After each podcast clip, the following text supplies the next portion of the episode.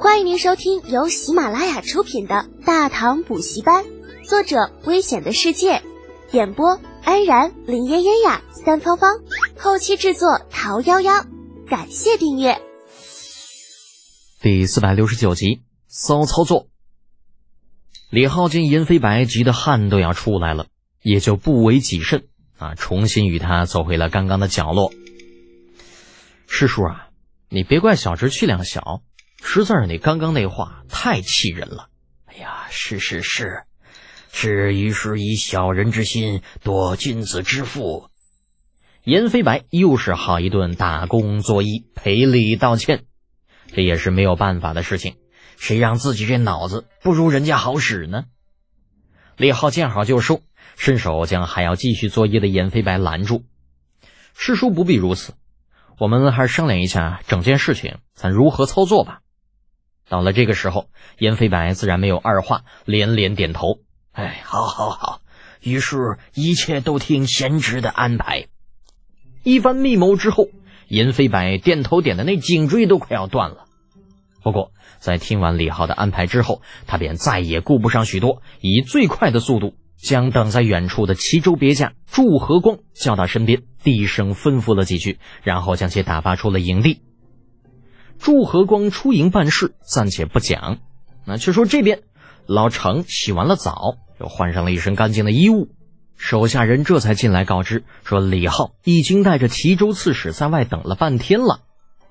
程咬金也是老军武了，如何不知地方官员不得与大军接触的规矩啊？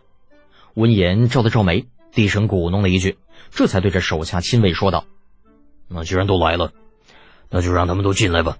大晚上的，风大，也给冻着了。此时已经是六月初了，哪里还能冻着啊？奈何程妖精是大将军，那爵位也好，官职也罢，在齐州都是最大的，所以自然说他说啥那就是啥。就连李浩这个第一祸害都没有反对，严飞白更不会。”齐州府刺史严飞白见过卢公，嗯，坐吧。程咬金大马金刀的坐在帅位上，指了指下边的一排小马扎，然后看向李浩：“这又是你小子干的好事儿。那您看看，我我这不也是没有办法了吗？”李浩讪讪一笑，也不跟程咬金客气，主动搬起小马扎，坐到老程的身边，随意的抓起茶壶，替他把茶水给满上。以身作则这一点，老程做的很不错。这大军在外，说不喝酒便不喝酒，哪怕是出征归来，马上就要到长安，也是一样的。说吧，那小子又在打什么主意啊？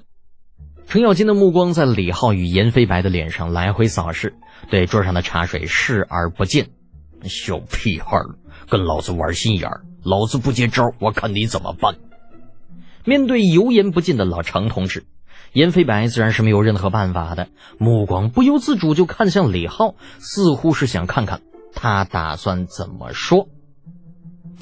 程叔目光如炬，小侄这点小心思果然瞒不过您老哈。李浩看也不看严飞白，捧了老程一句，见他没有任何反应，就尴尬的挠着后脖梗。嗯，那啥。其实小侄也没有别的啥想法，就嗯，就是想跟程叔 借几万劳力使使。哼！程咬金发出一声不屑的声音，伸手在李浩头上就拍了一巴掌。小子，你没睡醒呢吧？李浩被这一巴掌拍的是头晕眼花，好一会儿才回过神来，自觉的扳着小马扎，那就向后退了几步，然后才郁闷的说道：“程叔啊。”齐州百姓苦啊，州里几条河基本都干了，咱就不说取水浇地，平时百姓连喝口水都难。您老人家是出了名的宅心仁厚，总不能眼睁睁的看着他们被渴死吧？滚！少跟老子这废话！刚刚见到老夫，你可不是这么说的。老程翻了个白眼儿，丝毫不为李浩所动。李浩见状，与严飞白对视了一眼，最后索性也不装了。直接摊牌，程叔，那我就直说吧，我打算请右武侯位在齐州再开一千口深井，需要付出什么代价？您开个价。再开一千口井，这么大手笔吗？严飞白感觉呼吸都快要停了，那一双老眼死死盯着程咬金，等待着他的答复。眼下齐州全府四个县所有深井加起来大概有三百左右，配合抽水机，已经可以满足全府百姓的日常饮水。这要是再加一千口，那只怕用来灌溉都是够了。这弄不好还能赶上再种一茬晚稻。程咬金这次倒是没有急着教训李浩，低头看着桌上那杯茶，沉吟不语。幽武侯卫战兵数万。再加上府军，那人数不下六万之巨，如此多的人力开一千口井，这并不算什么大事，需要的时间也不会超过三天。但是啊，他眼下的任务却是押送吐玉魂国主浮云返京，那顺带的还要陪着西域诸国的大小使团，这对于右武侯卫来说，已经算是超越职权范围的事情了。那毕竟之前他的任务是北伐。结果半路出了李浩这一档子事，所以才在凉州拖延了近两个月的时间，顺带的搂草打兔子，白捡了这么一桩美差。以上这些，从某些方面回京之后都能够解释得过去。毕竟大唐使团被人在外边给劫持了，右武侯卫就在附近，没道理不过去帮忙。可是帮着齐州府挖井，那就是另外一回事了。就这事儿吧，严格说起来。那一个干涉地方的罪名，绝皮是跑不了的。就算回京之后撒泼打滚，想要解释，只怕也需要费些功夫。思来想去，程咬金摇了摇头：“嗯，小子，那这事儿不是程叔不帮你，那你应该知道军法如山的道理。之前俺已经向经理汇报了行程，若是大军没有按时抵达京城，数瑞人头，那可就保不住了。”李浩嘴角抽了抽，这一点那是他之前没有想到的。犹豫了片刻，道：“嗯，程叔啊，法理不外人情，齐州这边已经快要渴死人了，难道这样都不能够让大军留下数日吗？”程咬金摇了摇头，吐出一个字：“难。”难不等于不行。李浩的理解能力非同一般，扩散着脸道：“哎呀，程叔啊。”那您知不知道啊？齐州百姓为了迎接大军凯旋，可是把家里存下的救命水都给拿出来了。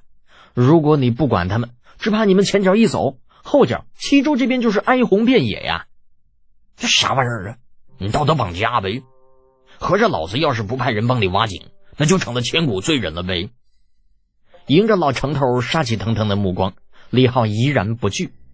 程叔，我可是跟严使君保证过的。大军过境，定会给齐州留下足够百姓救命的水源，所以，嗯，你也别怪小侄儿做事不地道。就此事，若是您答应了还好；若是不答应，那就别怪小侄上书陛下，说你罔顾百姓，冷血无情了。哎呀，说得好，这才叫铁骨铮铮，不畏强权。严飞白第一个对李浩改变了看法。